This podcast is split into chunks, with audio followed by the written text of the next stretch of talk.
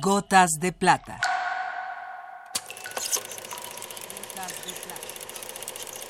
El cine en dosis homeopáticas.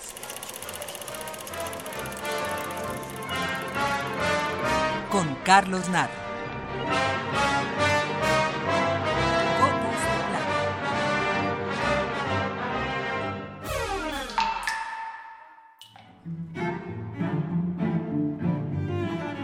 Llegamos a la letra E, donde encontramos entre otros grandes directores a Atom Egoyan, Sergei Eisenstein, Blake Edwards, Nicolás Echevarría y Víctor Erice. Víctor Erice nació en Carranza, Euskadi, España, en 1940. Estudió Economía y Derecho, lo cual afortunadamente abandonó para estudiar cine en el Instituto de Investigaciones Cinematográficas de Madrid, donde realizó tres cortometrajes. Su debut en el cine industrial fue dirigiendo un episodio de la película Los Desafíos, codirigida por Claudio Guerín Gil y José Luis Egea. Su primera película de largometraje y primera obra maestra, El espíritu de la colmena, filmada en 1973, además de ganar distintos premios españoles e internacionales, es la gran película de una cinematografía renovadora que combate con la intransigente pero poco inteligente censura de la dictadura franquista. Nuevo cine español en el que destacan los cineastas Carlos Saura y Luis García Berlanga.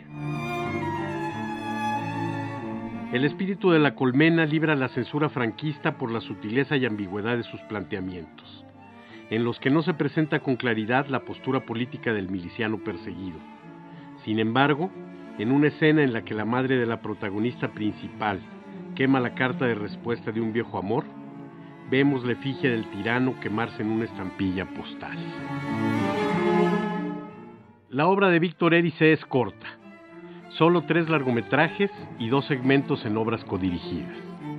El espíritu de la colmena de 1973, El sur de 1983 y El sol de membrillo de 1992 y sus colaboraciones a las películas Los Desafíos en 1989 y Ten Minutes Older en 2000, en la que dirigieron, entre otros, Jarmusch, Herzog, Kaurismäki y Spike Lee.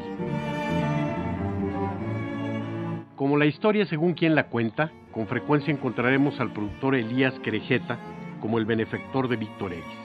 Sin embargo, Querejeta impidió a Erice terminar el rodaje del sur, lo que no evitó que esta fuera también una obra maestra.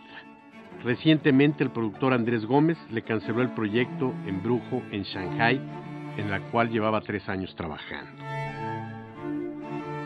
De su oficio, Víctor Erice dice, Nadie le obliga a uno a ser director de cine, es una elección.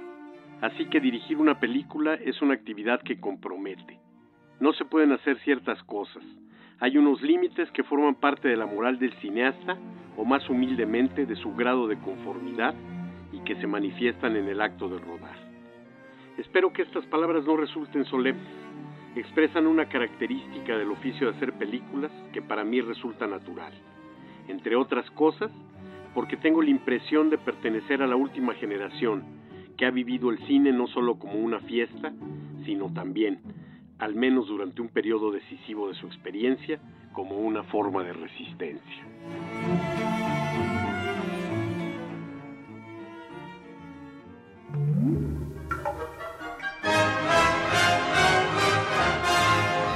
Hasta aquí la dosis de hoy. Gotas de plata. Gotas de plata.